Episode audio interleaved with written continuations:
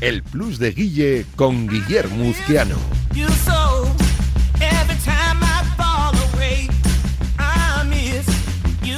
9 y 42 es lunes, comparece por aquí Guille Uzquiano, el Plus de Uzquiano, la jornada número 22 en Primera División que se completa esta noche con el Getafe eh, Granada, entre semana ya lo sabes, eh, tres partidos, el Atlético de Madrid Rayo Vallecano, el Fútbol Club Barcelona Osasuna y el Real Madrid y el Getafe Real Madrid. O sea que ya zanjaremos cuentas con el calendario, esos partidos pendientes por mor de la Supercopa y las espadas en todo lo alto en la pelea por distintos objetivos. No sabemos quién va a ser campeón, no sabemos quién va a estar en Champions, no sabemos quién va a estar en Europa y no sabemos, aunque sí lo sospechamos, quién se va a la segunda división. Guilluzquiano, buenos días. Raúl, buenos días. Hay gente a la que no le gusta, lo acabas de escuchar en la tribu, no le gusta cómo juega el Real Madrid, que el jueves puede ponerse líder. Sí, hombre, claro, depende con quién lo compares, ¿no? Es verdad que el Madrid no, no está siendo brillante en los últimos partidos, pero la solidez que le permite ganar esos partidos donde Todas las temporadas tienen tramos más altos y más bajos y el Madrid ahora mismo probablemente también pagando el esfuerzo físico de la Copa, de la Supercopa, de un calendario muy cargado en el mes de enero, pues no está siendo brillante, pero tiene la solidez y la experiencia para ganar cuatro partidos consecutivos por la mínima y por lo tanto tanto al Atlético como al Barça meterle una diferencia de puntos creo que insalvable. Veremos qué pasa con el Girona, veremos si el Madrid mantiene el tipo luego cuando vuelva a la Champions, pero aunque no esté siendo tan brillante como a lo mejor en otros meses de la temporada, sí que creo que es el equipo más regular del campeonato. creo que son 10 las veces que ha tenido que remontar. Eso tiene una cosa mala, evidente. Bueno, pues que los equipos rivales se ponen por delante en el marcador y una cosa muy buena, ¿no? Que es capaz de reaccionar y de, bueno, pues darle la vuelta a la tortilla. Sí, el caso del sábado fue especialmente sangrante en ese caso, porque estaba el Madrid, eh, no sé si con la temperatura de las palmas, no sé si con la hora del partido después de comer, pero 50 primeros minutos muy planos. Eh, es verdad que tampoco Las Palmas le hizo mucho daño, pero fue marcar Las Palmas y ponerse a jugar. O sea, ahí sí que sonó el despertador eh, de una manera clara porque el Madrid luego hizo 35 minutos muy buenos. Más allá de los dos goles tuvo ocasiones, tuvo buen juego, tuvo a un Vinicius enchufado, asumiendo el papel de líder en ausencia de Bellingham y por lo tanto remontando creo que merecidamente, pero hasta ese momento el Madrid había dejado pasar una ocasión, había echado mucho de menos a Bellingham y, había tenido algún fallo defensivo que creo que es la nota negativa de estas últimas jornadas, como esa pareja mm, Rudiger-Nacho sigue dejando alguna duda y por lo tanto, aunque prácticamente no lo hemos debatido en el mes de enero porque Ancelotti lo zanjó pronto, yo creo que dejando un interrogante para los meses venideros de si va a ser suficiente sin haber fichado otro central. 21, bueno, 22 en su caso, 22 jornadas y el Girona no para. Sí, eh, la verdad es que sigue sorprendiendo. Eh, anoche escuché a Mitchell su discurso, ya se lo empiezan a creer. Eh, primero pelear por Europa, luego pelear por la Champions y luego, quién sabe, si pelear por la Liga. Y me parece un discurso realista. yo aplaudo que Mitchell no nos siga con ese discurso que, que, seguramente tendrían otros de vamos a salvarnos, vamos a estar en mitad de tabla, sino que ve que su equipo es superior a los rivales tampoco siendo excesivamente brillante en Vigo, pero sí eh, lo suficiente como para ganar el partido y por lo tanto, ¿por qué no? La diferencia con el quinto empieza a ser muy amplia. Barça y Atlético de Madrid, aunque le parece que esté mejor, siguen siendo irregulares y ellos siguen por delante del Real Madrid a la espera de que los blancos recuperen su partido el jueves.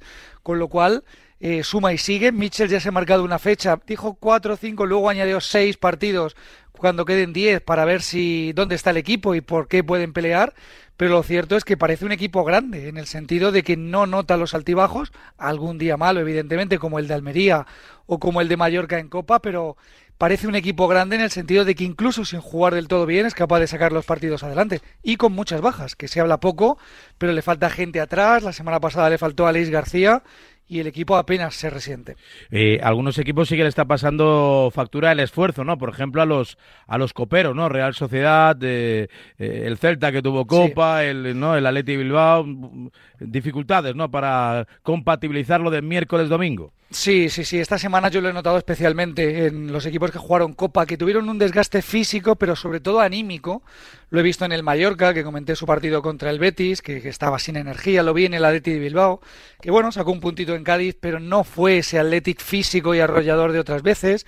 La Real, eh, lastrada también mucho por las bajas, en Vigo no hizo eh, un buen partido, perdón, en Vigo en Copa, luego contra el Rayo en Liga, no hizo un buen partido, así que es normal que se noten los, los cansancios, el cansancio acumulado y las bajas, por ejemplo, en la Real están siendo eh, desolador cómo van cayendo varios jugadores antes de los partidos, pero incluso durante los partidos. Y luego otra realidad de nuestra liga, como en estos días eh, finales de mercado se empieza a rumorear con que al Betis le pueden quitar otros dos jugadores, el Sevilla vende a Rakitic, jugadores, eh, bueno, eh, no sé si lo importantes que eran hace unos años, pero que son seguramente o serían importantes para sus entrenadores de aquí a finales de temporada y sin embargo, no tanto por lo que puedan pagar los equipos árabes en este caso, sino por cómo aligeran plantilla y masa salarial, están dispuestos equipos importantes de nuestra liga a desprenderse de activos.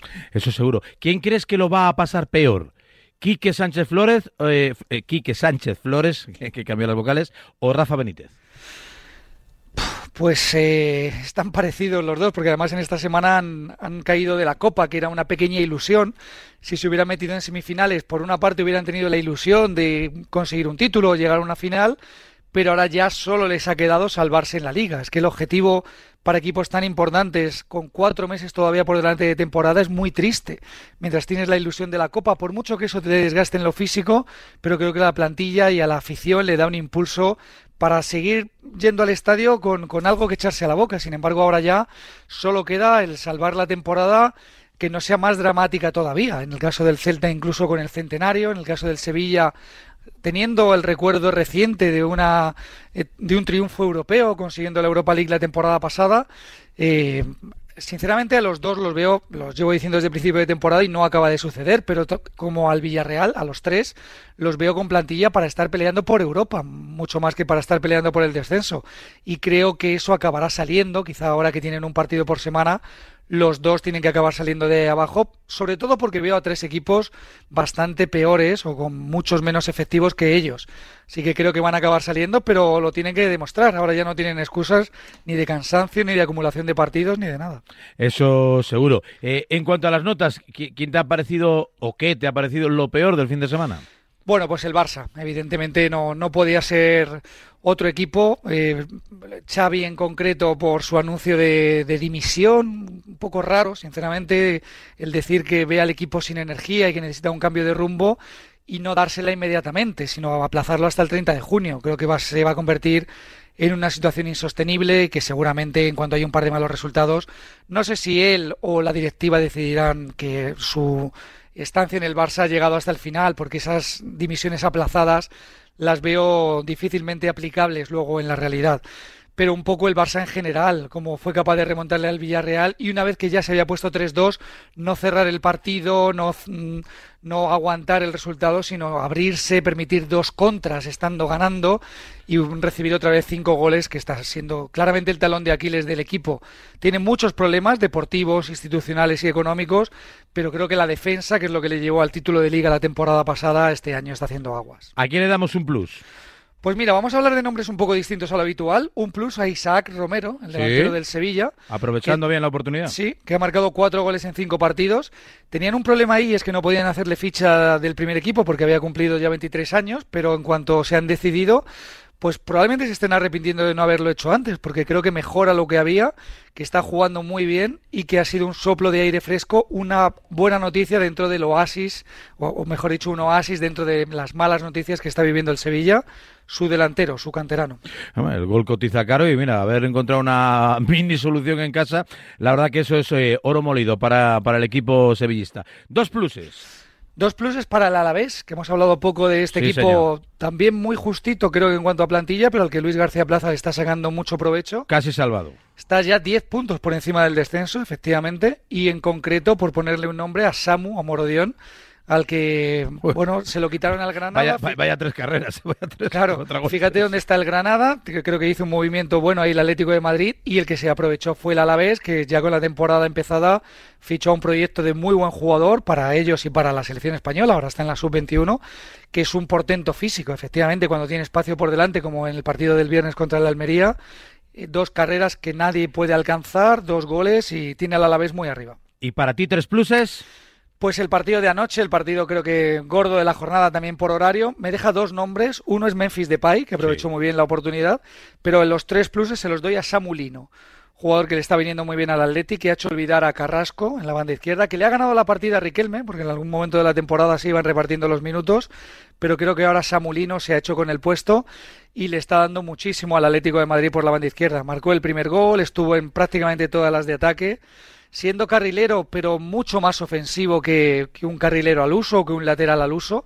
Cumple en defensa, pero sobre todo le da mucho vuelo, mucha salida al Atlético de Madrid por la banda izquierda. Eso seguro, con un Oblak que tuvo menos trabajo que de costumbre, una defensa un poquito más firme, se notó Reinildo, eh, entre otras muchas cosas, bueno, y también que el Valencia no tuvo la mejor de sus tardes con Coque creciendo, De Paul que en un momento de forma estupendo, la verdad que una muy buena versión del Atlético de Madrid, no cabe duda, ante un Valencia que recibió los palos incluso de su propio entrenador, Rubén Baraja.